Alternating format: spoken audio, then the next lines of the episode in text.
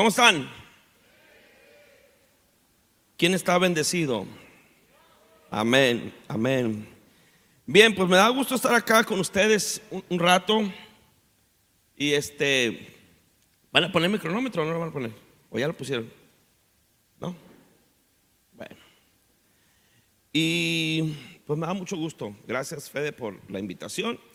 Y siempre para mí es un honor y un privilegio estar acá y compartir la palabra. Para mí, pues es este, para eso vivo, pues. Para eso vivo, esa es mi razón de existir.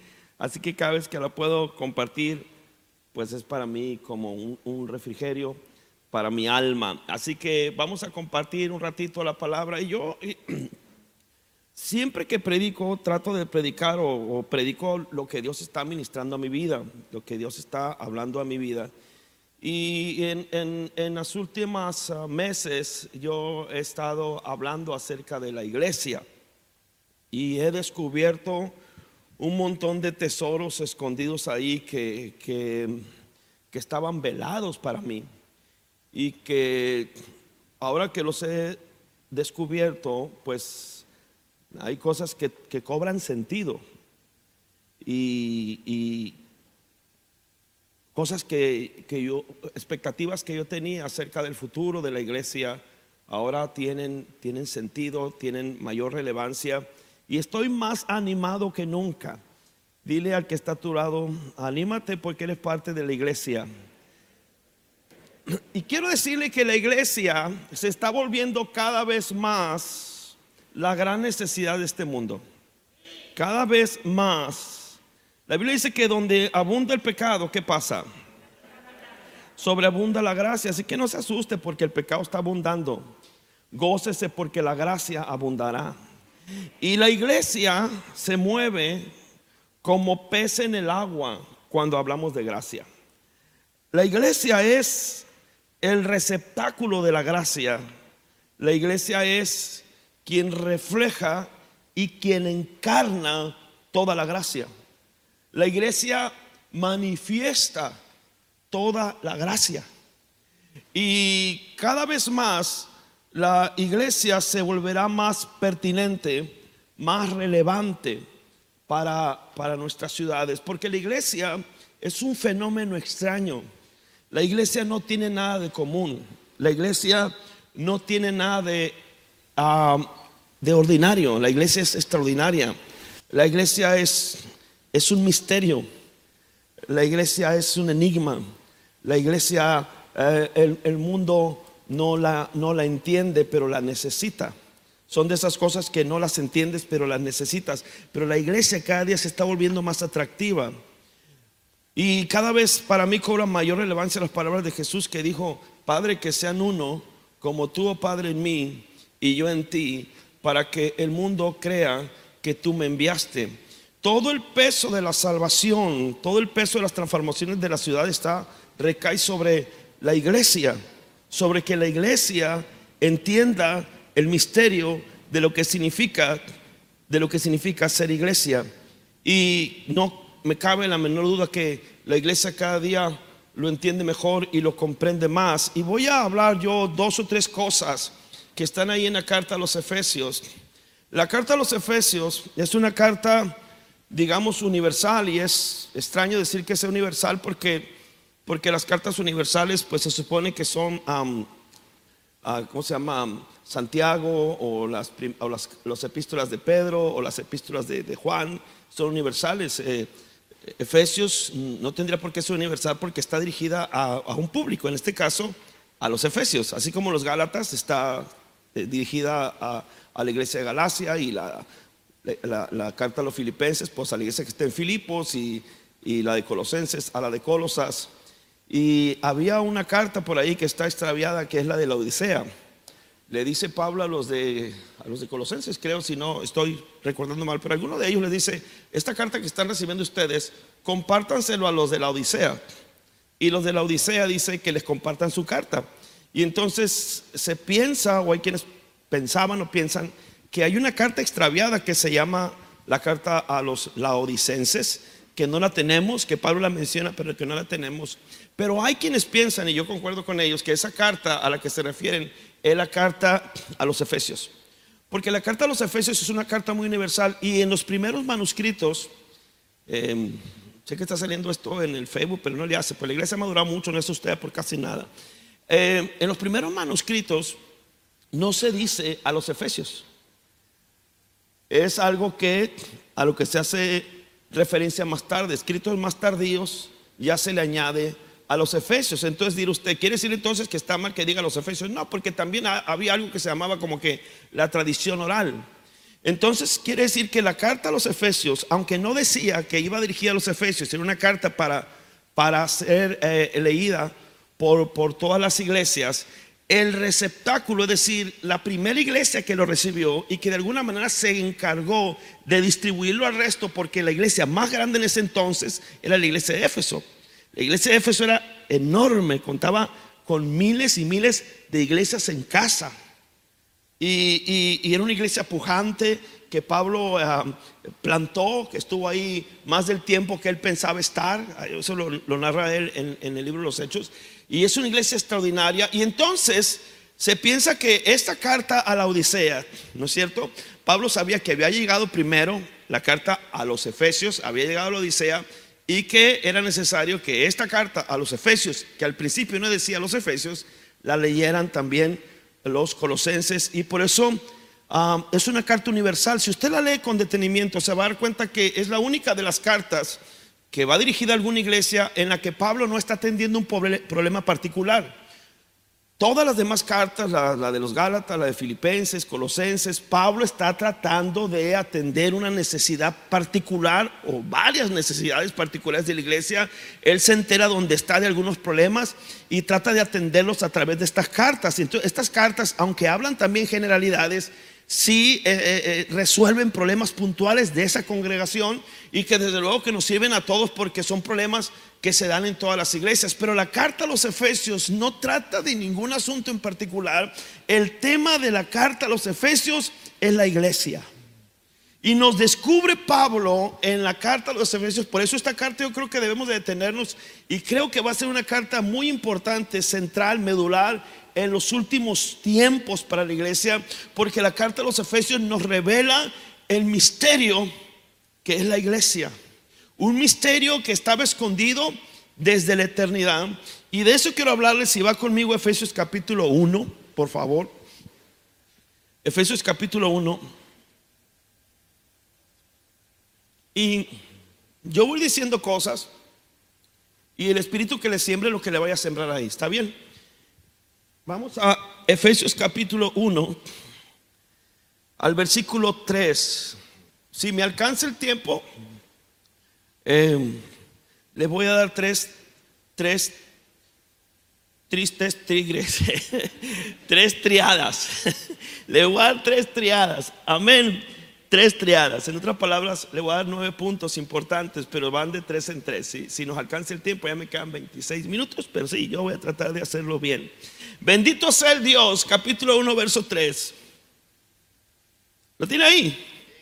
Bendito sea el Dios y Padre de nuestro Señor Jesucristo, que nos bendijo con toda, diga conmigo toda, con toda bendición espiritual en lugares celestiales en Cristo. Dios nos bendijo con toda bendición espiritual en los lugares celestiales. En la palabra en Cristo va a aparecer, o en, en Cristo Jesús, o en Dios va a aparecer por lo menos 20, no, 36 veces en la carta a los Efesios.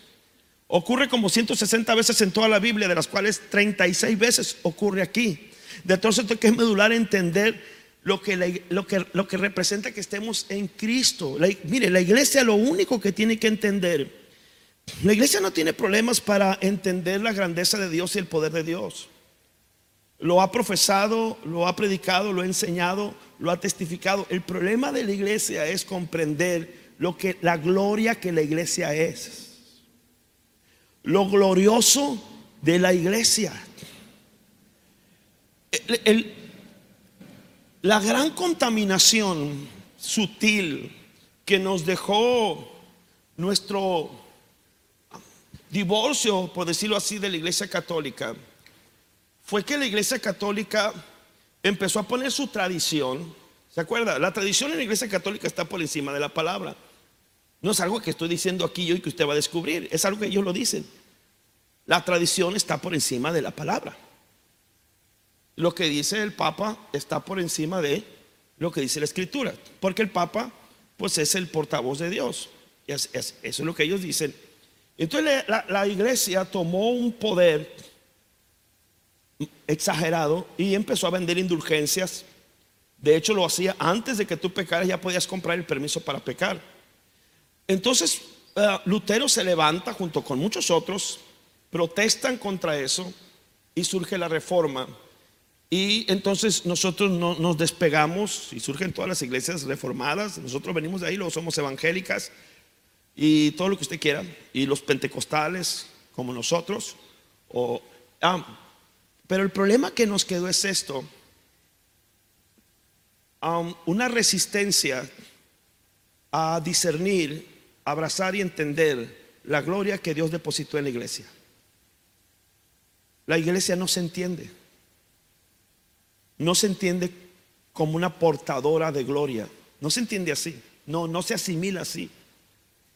Y, y entonces la iglesia está mirando a que Dios haga algo de parte, o sea, Dios, la iglesia mira al cielo para que haga algo y no se da cuenta que la iglesia es en donde Dios depositó el poder. Escuche, cuando Jesucristo predicó entre nosotros, ¿no es cierto? ¿Cuántos, ¿Cuánto tiempo predicó? ¿Se acuerdan?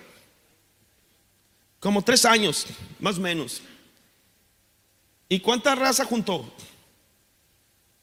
¿Cuánto se completó? ¿Se acuerdan? Como no a saber si él lo juntó en el aposento alto, como 120. Pues le fue mal, ¿no es cierto? A ver, sean sinceros, pues. Les fue mal. O sea, no, no, no, no. No hizo bola. Y entonces dice la Biblia que se pone Pedro en pie. ¿Se acuerda? Pero agrega algo bien interesante ahí. Dice, y los once con él. Y esa, y esa frase se nos olvida. No se puso solo de pie. Los otros once se pusieron de pie con él. Eso se llama iglesia. Y en su primer sermón se convirtieron cuántos? Tres mil. De 120 a tres mil hay una diferencia, no se le hace. Sí. Y luego después en el segundo, ¿cuántos? Cinco mil. En ocho mil. en dos sermones la iglesia. Y luego después dice que, que todos los días se añadía a quién? A la iglesia. En pocos meses la iglesia tuvo más éxito que que tuvo Jesucristo en tres años. No me malinterprete, claro que todo lo hacían en el nombre de Jesús, todo eso está claro. Lo que quiero decirle es la gloria que está depositada en la iglesia. La iglesia no lo ha descubierto. La iglesia no lo ha entendido, pues. Se puso Pedro y luego los once con él. Y, entonces la efectividad del Evangelio se potencializó. Y aquí tenemos parte del misterio.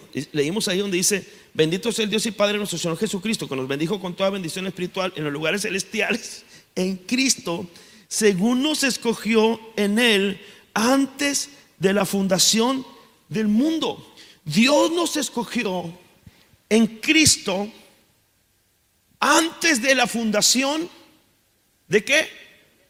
Escúcheme, antes de que el mundo existiera, antes de que la, el universo existiera, antes de que todo dice que Él es Señor de las cosas visibles y de las cosas que invisibles celestes y terrenales. O sea, son cuatro dimensiones, las visibles, las invisibles, las terrenales y las celestiales. Hay celestiales visibles y hay celestiales invisibles, hay terrenales visibles y hay terrenales invisibles. Antes de que Dios creara todas las cosas, Dios te escogió a ti en Cristo, antes de que el diablo existiera, antes de que los ángeles existieran. ¿Por qué? Porque el Hijo es desde la eternidad. Dios te escogió en su Hijo y el Hijo es desde cuándo? Desde la eternidad tú estabas en Cristo. Les voy a poner un ejemplo para que un ejemplo bíblico. ¿Se acuerda cuando habla Hebreos, la carta de los Hebreos está hablando acerca de el sacerdocio de Cristo y dice que el sacerdocio de Cristo es superior al sacerdocio de, de, hablando acerca de Melquisedec. Pero claramente habla de que Melquisedec es Cristo. Cuando usted lo lee en Hebreos y las características que señala, no quiero que, que esté echando mentiras, vaya para allá, vaya Hebreos. Hebreos. Ahí cuando se me acaben los 20 minutos ya me paro y, está bien. ¿Dónde estamos?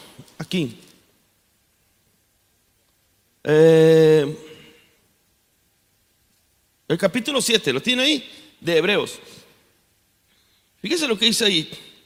Porque este Melquisedec, rey de Salem, sacerdote del Dios Altísimo, que salió a recibir a Abraham, que volvía de la derrota de los reyes, y le bendijo, a quien asimismo dio a Abraham los diezmos de todo, cuyo nombre significa, primeramente, rey de justicia, rey de Salem, rey de paz, sin padre, sin madre, sin genealogía, que ni tiene principios de días ni fin de vida, hecho semejante al Hijo de Dios. Está hablando de Cristo.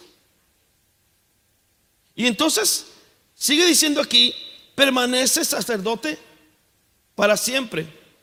Considera pues cuán grande era este, este sacerdote, a quien aún Abraham el patriarca dice, o sea, Abraham era, era eh, la máxima figura, dice, ¿qué tan grande era Melquisedec que el mismo Abraham, el patriarca, el padre de la fe, dice, le dio los diezmos del botín. Ciertamente, los que de entre los judíos, perdón, de entre los hijos de Leví reciben el sacerdocio, tienen mandamiento de tomar del pueblo los diezmos según la ley, es decir, de sus hermanos, aunque estos también hayan salido de los lomos de Abraham. Pero aquel cuya genealogía no es contada de entre ellos, tomó de Abraham los diezmos y bendijo al que tenía las promesas. Escuche, las promesas se liberan cuando tú reconoces autoridad. Abraham tenía promesas, pero tú puedes tener todas las promesas que tú quieras acumuladas, pero al menos que, que reflejes justicia, reflejes tu fidelidad.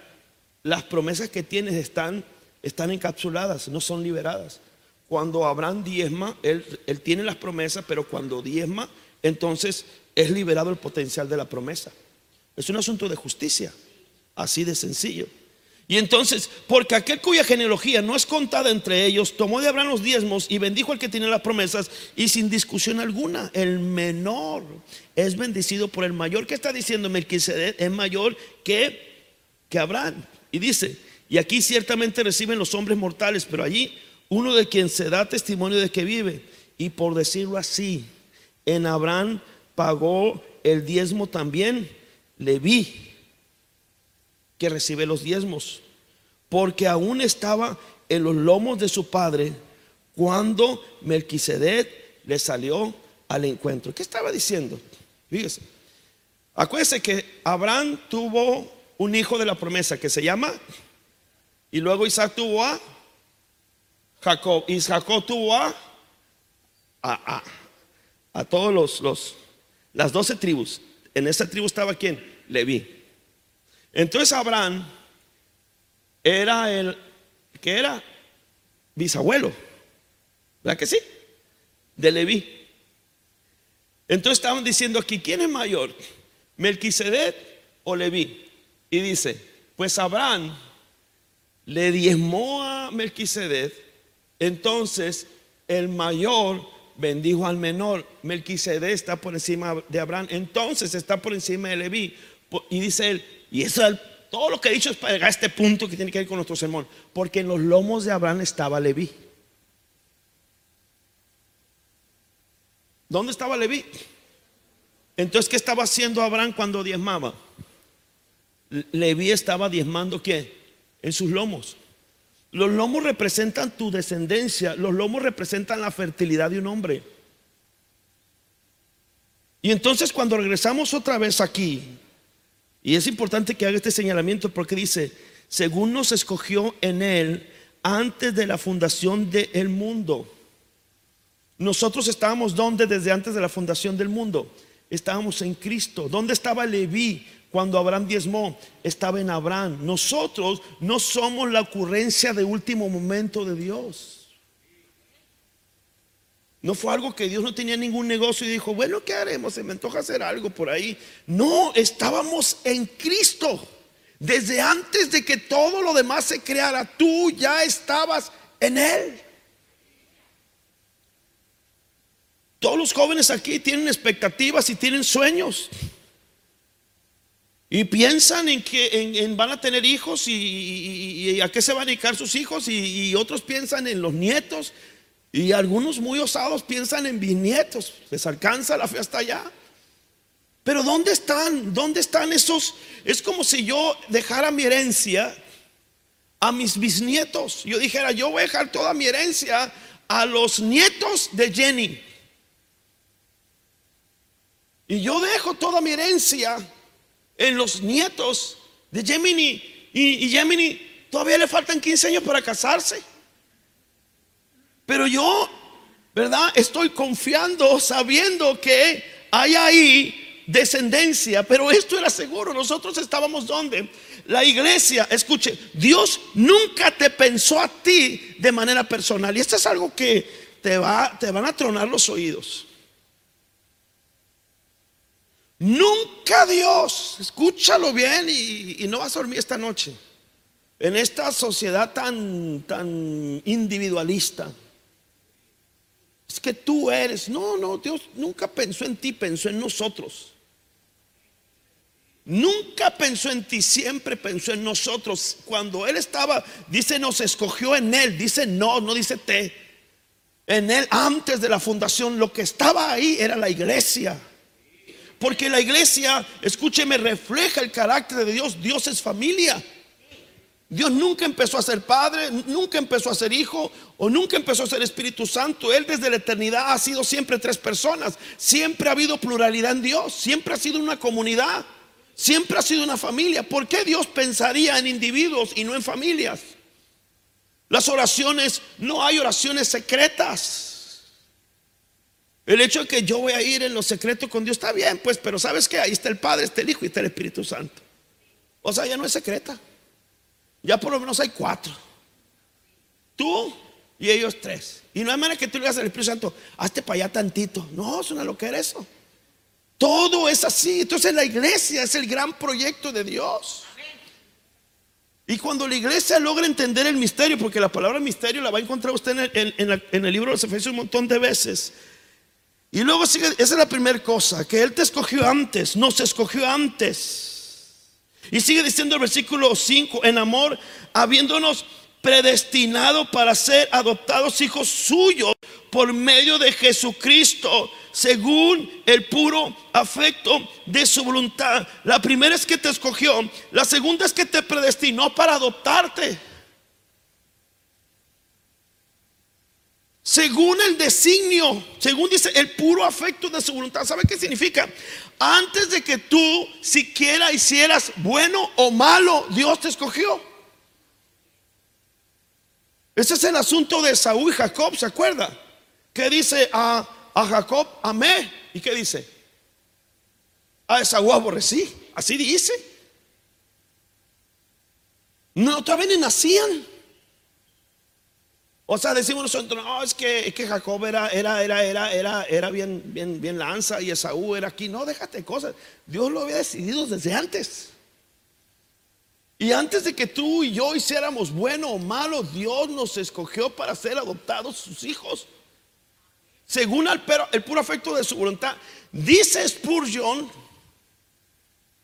que Dios lo escogió antes de nacer, porque si lo hubiera querido escoger después de nacido, no lo hubiera hecho. Y yo concuerdo con él. Así que vale más que te escogió antes, dijo antes que esta ficha salga a la luz. Él entonces te predestinó para ser adoptado para alabanza de su, de su gracia, la cual nos hizo que aceptos en Él amado y la palabra amado es con A mayúscula, lo que significa que es un nombre. El nombre, uno de los muchos nombres que tiene Jesucristo es amado. Otro nombre es hijo. No tengo tiempo para disertar eso, pero no hay más nombre más bello que hijo. El nombre que es sobre todo nombre es hijo. Usted puede ser Juan Camaley, ¿es verdad? Y puede ser muy amigo de mi papá y de mi mamá, y usted puede ser lo que usted quiera. Pero yo llego con un nombre ahí, y ese nombre se llama hijo. Y ese nombre es sobre todo nombre. ¿Sí o no? Claro. Usted, alguien puede llegar, no, es que yo soy sí, pero, pero, pero, pero mi hijo dijo. ¿Cómo le haces con eso? Y no, no voy a disertar, pero ahí, se encuentra también en la Biblia eso claramente. Pero bueno, según el, nos hizo aceptos, nos hizo aceptos. ¿Dónde estás tú?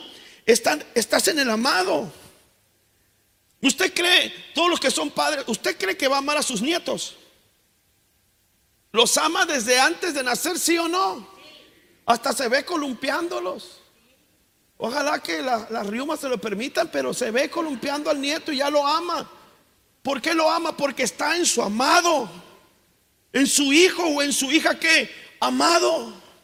Fíjese todo lo que es la iglesia. Nosotros estamos para ser adoptados y somos aceptados en quién? En Él, en el amado, que es Cristo. Esta es la segunda cosa que les quería decir. Le voy a decir la, tercera para completar la primera triada.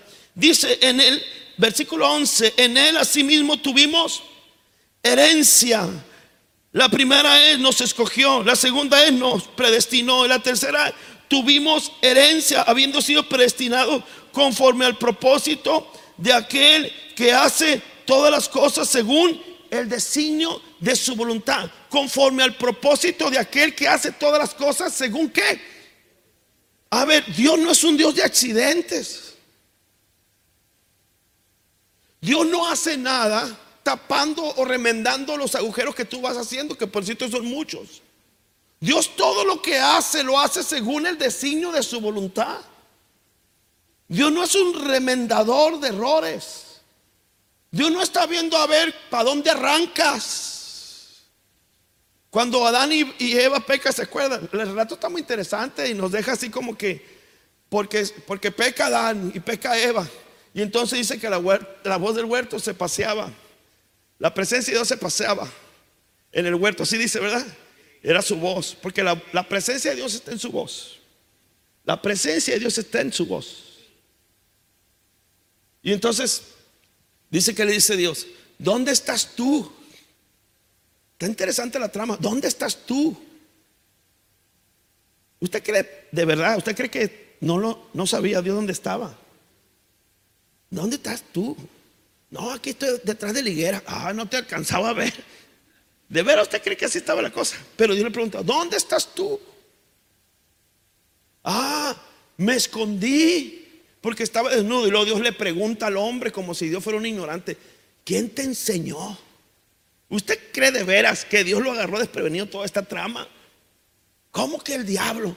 Sí, vino el diablo, no sabías tú. No, ¿y a qué horas vino? Más o menos, dime, ¿qué te platicó? O sea, como si Dios no hubiera enterado de la cosa. Entonces, ¿por qué Dios pregunta? Porque el que encubre su pecado no prosperará, más el que lo confiesa y se aparta alcanza misericordia. Dios estaba nomás buscando confesiones, pero Dios sabía. Y usted cree que lo agarró desprevenido, que dijo, ah, ya sé lo que voy a hacer. Ah, ahí veo un cordero, voy a matar ese cordero y voy a derramar la sangre del cordero. Y, y, entonces voy a agarrar las piedras y te voy a cubrir. Era una figura de Cristo desde el principio. Y lo redimió con la muerte de un carnero. ¿Usted cree que esas cosas fueron porque el diablo se entrometió y echó a perder el proyecto? Judas entregando a Jesús, los discípulos huyendo, y todas esas historias desgarradoras. ¿De veras usted cree que Dios eh, eh, le dolía la cabeza de tanto enredo? Según el designio de su voluntad.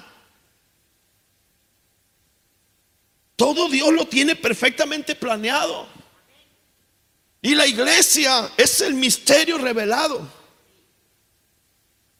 La, la iglesia Dice, me voy a apurar. Vaya usted versículo ahí, el versículo. ¿Dónde está? Bueno, cinco minutos, ahí está. Efesios capítulo 1, verso 15.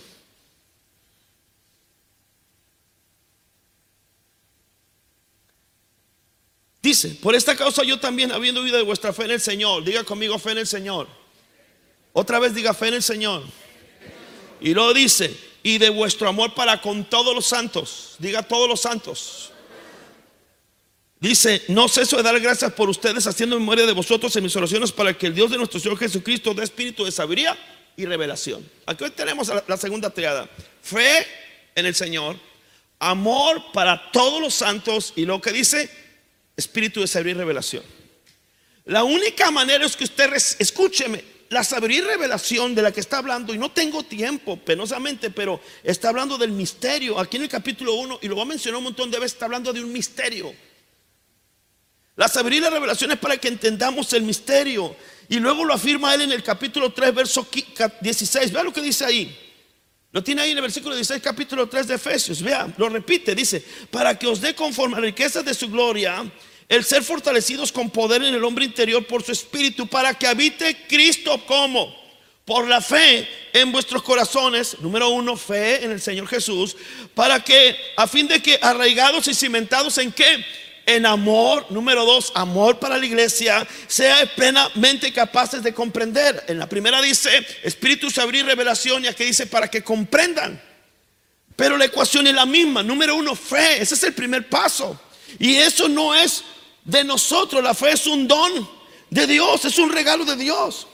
Eso tiene que ver con Dios y el trato contigo, pero el amor dice, ¿para qué? Eh, como dice el versículo que leímos? El amor para con todos los santos. ¿Cuáles santos? Todos. Seas plenamente capaces. Si hay alguno si hay alguien en la iglesia que te cae gordo, que no lo pasas, estás descalificado. Ese es el problema. Estás descalificado porque la palabra dice, todos seas plenamente capaces de comprender con todos. No se comprende el misterio de la iglesia si no es con todos. Por eso nunca va a existir una iglesia que no se reúna, eso es imposible. El misterio, el misterio, lo atractivo de la iglesia es que nos juntamos un montón de gente tan imperfecta que nos herimos y nos dañamos tantas veces y seguimos unidos. ¿Dónde encuentras tú en el mundo eso? Por amor de Dios. Ahora eh, estaban trabajando afuera de mi casa. Afuera de mi casa estaban trabajando arreglando las calles todos los días. Y mi casa es rara porque todo se oye, todo lo que hablas afuera. La vecina está predicando en su porche, y cuenta que la tengo sentada ahí a un lado de mi cama. Así como se oye. Y miren, amados hermanos, llegaban todos los trabajadores de la, de la, de la Japá, Japá. Espero que no haya ninguno aquí de la Japá. Hermanos del alma, y eran hombres, hombre. Dijeras tú, qué bárbaro unos hablando del otro, si este es un flojo y yo le he dicho y que no sé qué, es una cosa terrible. Y eso es el mundo, deslealtades, mentiras, engaños, odios, rencores. Y la iglesia es un misterio. Por eso dice, que sean uno como tú en mí y yo en ti. Entendí el asunto para que crean lo atractivo de la iglesia es lo, que la iglesia es. El misterio es la gracia. Dios, miren, escuchen. Sean plenamente capaces, dice ahí, que sean cimentados y qué? Y arraigados. Uso un edificio y uso una planta. Para que tienes que estar arraigado y cimentado en amor. Ese es tu trabajo. Cimiéntate y arraigate en amor. No importa lo que te digan ni lo que tú hagan, tú vas a amar. Tú vas a seguir ahí. Porque cuando lo logres vas a ser plenamente capaz de comprender cuál es la anchura, Vas a agarrar la onda, vas a saber cómo es que Dios te tolera a ti. Cuando te, te arraigues y te cimientes en amor, vas a ser capaz. Te digan lo que te digan, veas lo que veas, suceda lo que te suceda dentro de la iglesia. Tú estás cimentado y arraigado, vas a ser plenamente capaz de entender, de comprender lo ancho, lo amplio, lo profundo, lo alto. Eso no sucede si no estás en la iglesia. No sucede, no puedes comprender. Cuando cuando el diablo se reveló, él pensó que había conocido a Dios. Decía, Dios es grande. Yo puedo llegar a ser también grande porque soy grande. La Biblia no dice que fuera un ángel pequeño, era un ángel grande. Dios es hermoso y yo soy hermoso. Dios es poderoso. ¿Y qué dijo el diablo? yo también soy poderoso. Yo tengo una influencia. Dios tiene influencia, yo también la tengo. Y él pensó, de acuerdo a lo que podía ver de Dios, que él podía emular, por lo menos intentar de ser un remedio barato de Dios. Pero había algo escondido en Cristo desde antes de la fundación del mundo. Esa es una locura, entiéndame. Algo escondido, un misterio llamado iglesia que el diablo no conocía. Eso no lo había descubierto. Estaba escondido el misterio. Entonces el diablo se revela y usted sabe toda la cosa. Y entonces Dios creó el universo. Y creó las constelaciones y las galaxias y las estrellas y las lunas y la tierra, el mar. ¿Verdad? Usted ve el mar y se pantalla, ve, ve las estrellas. ¿Usted cree que el diablo se pantalló con eso? Claro que no, pues si él estuvo por muchos años, a lo mejor miles y millones de años quizás, no sabemos, delante de la presencia de Dios. ¿Usted cree que le iba a impresionar esto creado? La verdad cree que, los ángeles dijeron, wow, ¿y esto de qué se trata el nombre? Y luego hace todo eso.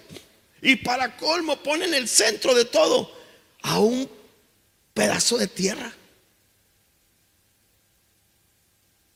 Y entonces el diablo dijo, ¿qué es esto? Tanto lío para para esto. Esto es lo que hiciste. ¿Cuánto tiempo le llevó al diablo destruir eso?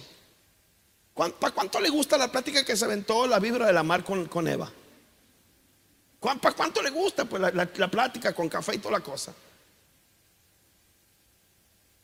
Vamos a, vamos a pensar que tardó en convencerle, que la mujer se resistió dos, tres horas, pues.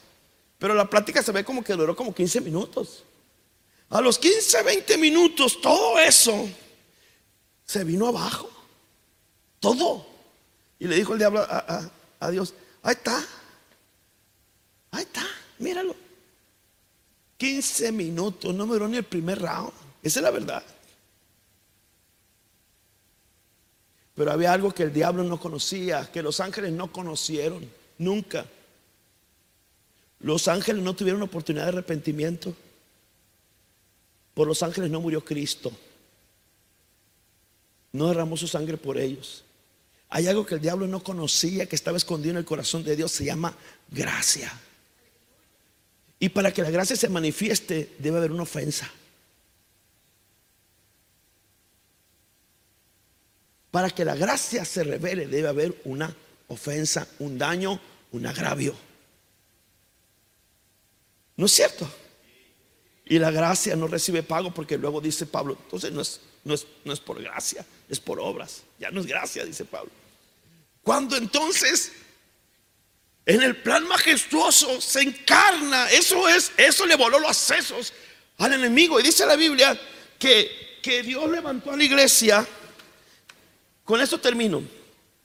Entonces cuando el diablo ve que el Hijo de Dios se encarna, El eterno Hijo de Dios que existe desde la eternidad, desde siempre, desde nunca y desde jamás. Se hace como uno de nosotros. Esa cosa le voló los sesos al enemigo. ¿Qué es esto? ¿Por qué está haciendo esto? Porque había algo escondido en el corazón de Dios que se llama gracia, de la cual el diablo es ajeno. Nunca No, usted no lo va a creer. Bueno, no lo voy a comentar.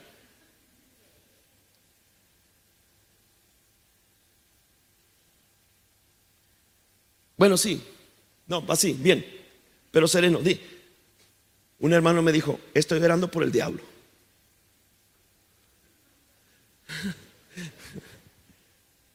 Para que Dios le dé la oportunidad y se arrepienta.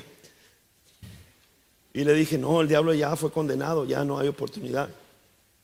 Pero con eso lo que quiero decirles esto, el diablo no tuvo oportunidad, no entendió lo que es gracia, no la conoce. La gracia le fue reservada para la iglesia. Ese, es, parte del, corazón de Dios que el diablo no entendió. Entonces cuando el diablo dijo, yo voy a ser como Dios y quiso poner su trono y todo, le faltaba un ingrediente que él desconocía que se llama gracia. El diablo es totalmente ajeno a la gracia y la iglesia es salva por gracia, pero aparte la iglesia encarna la gracia, predica la gracia, vive la gracia, abraza la gracia, comparte la gracia, la gracia de Dios. Por eso es que el diablo te odia, no porque estés muy bonito, ni porque, ay, qué creación tan magnífica. La verdad que somos una creación bastante rústica, pero tenemos un tesoro llamado gracia, que nunca pudo echar mano, ni podrá echar mano, ni siquiera es capaz de sentirlo. No tiene misericordia, no tiene emociones, no tiene amor. No sabe lo que es el perdón. Y la iglesia no es otra cosa más que perdonar todos los días a cada instante. ¿Cuántas veces voy a perdonar a mi hermano? 70 veces 7. Eso es la iglesia. Arraigados y cimentados en amor. Y somos capaces entonces. Pero dice aquí, con esto termino, capítulo 3, verso 9. No, verso 8. Con esto termino. A mí que soy menos que el más pequeño de todos los santos, me fue dada la gracia de anunciar entre los gentiles el evangelio de las inescrutables riquezas. ¿Sabe lo que significa inescrutable? Es algo que no se puede escudriñar, algo que no puede ser eh, sujeto de escrutinio. Hay unos, a lo mejor su Biblia dice insondables. ¿Sabe lo que significa insondables? Algo que es imposible de estar tan, tan profundo que es imposible tener acceso. Dice predicarles el evangelio de las cosas que son imposibles de alcanzar y de aclarar. Y es lo que estoy haciendo aquí. Yo tengo, yo tengo ese llamado, mi, llamado es aclarar. Yo dije, ese es mi llamado, yo aclaro, me gusta aclarar las cosas, aclarar a todos cuál es la dispensación del misterio escondido. ¿El misterio qué? Escondido desde los siglos en Dios que creó todas las cosas. Antes de que se crean todas las cosas, había un misterio escondido en Dios. Fíjese, dice, para que la multiforme sabiduría de Dios, la sabiduría de Dios tiene todas las formas posibles. Dice, para que la multiforme sabiduría de Dios sea ahora dada a conocer por medio de la iglesia a los principados y potestades en los lugares celestiales conforme al propósito eterno que hizo en Cristo Jesús. Un propósito eterno. Dios ya tenía el propósito de salvarnos. Dios ya tenía el propósito de que Jesús se encarnara y muriera. Antes de crear todas las cosas, Dios ya tenía ese propósito. Es un misterio. Pero dice que esta multiforme sabiduría de Dios se ha dado a conocer por medio de quién? De la iglesia, a los principados y potestades. Cuando habla de principados está hablando de ángeles, arcángeles, serafines, querubines, malos y buenos. A los dos, la iglesia lo da a conocer, pero no se trata de que tú lo vas a dar a conocer diciéndole, mira, ahí te va Arcángel, Serafín, Querubín, Miguel, ah, Gabriel y, todos los ángeles caídos. Ahí les va, les voy a decir cómo está la cosa. Y tú le vas a dar a conocer este misterio. Olvídate, el problema es que ni siquiera tú lo has entendido. La iglesia no ha entendido ese misterio, lo tiene que entender. No, no, no está diciendo que lo des a conocer. Cuando dice se ha dado a conocer por medio de la iglesia, está diciendo que la iglesia es el testimonio viviente Ahí estamos tú y yo parados frente a los principados y potestades, salvos, todo así como que, como que ¿no? Así, parados. No sabemos ni qué onda. Y el diablo se está dando cuenta de que lo que hicimos fue terrible. De que Dios nos ama tanto que entregó a su Hijo. Los, los principados, los potestades, los ángeles descubrieron lo que es gracia. No la conocían, la conocían el día que Cristo murió en la cruz y que dijo, Padre, perdónales porque no saben lo que hacen. Sus oídos empezaron a decir, ¿qué es esto? Esto se llama Evangelio, las buenas noticias de Dios que estaban escondidas desde antes de la fundación del mundo. La iglesia testifica, encarna, es la que hace en persona la gracia. No lo entendemos, pero estamos de pie frente al trono y tenemos acceso a la gracia, tenemos acceso al oportuno socorro, entramos con libertad, entramos sin escondernos, entramos sin miedo, sin temores. ¿Quién de los ángeles? Dice a quién de los ángeles. Ángeles dijo Dios, jamás mi hijo eres tuyo, te engendré hoy. Dios nos dio libre acceso, somos sus hijos, nos llama a sus hijos. Eso es una locura, por eso crucificaron a Jesús, porque se hacía llamar hijo de Dios. La gracia, la iglesia da a conocer la gracia. Y eso es, escúcheme lo que le voy a decir. No va a parar lo del pecado, el pecado va a abundar. Pero la gracia va a sobreabundar. Pero la gracia sobreabunda en la iglesia. Es donde la iglesia tiene que entender lo que es gracia. Y entonces las gentes van a correr a la iglesia. Van a correr a la iglesia porque hay algo que hay aquí que no hay allá. Que se llama gracia. Todo lo demás lo encuentras en donde tú quieras. Pero gracia. Ese, e, e, ese es el misterio que Dios le dio a la iglesia. Gracia solamente hay en la iglesia. Y la gracia la iglesia es la, es la depositaria de la gracia. La comparte, la vive, la encarna, la profesa. Todos los días nos abrazamos, nos perdonamos, oramos unos por otros. Confiésense las ofensas unos a otros, oren los unos por los otros. Ya leí ese pasaje, está interesante. Confiésense y oren. Entonces la sangre de Cristo los va a limpiar. Eso dice, no dice pidan perdón a Dios, no dice, no, no, no, no, dice, se pónganse ustedes a cuentas, oren unos por otros y la sangre va a estar virtiéndose en la iglesia. Eso dice, lea, lea el pasaje, lea el pasaje. Eso se llama gracia. Vamos a, a ponernos de pie. Bueno, nomás hablé de seis. Los otros tres después cantar una canción. La última que cantaron, ¿cómo, se, cómo van?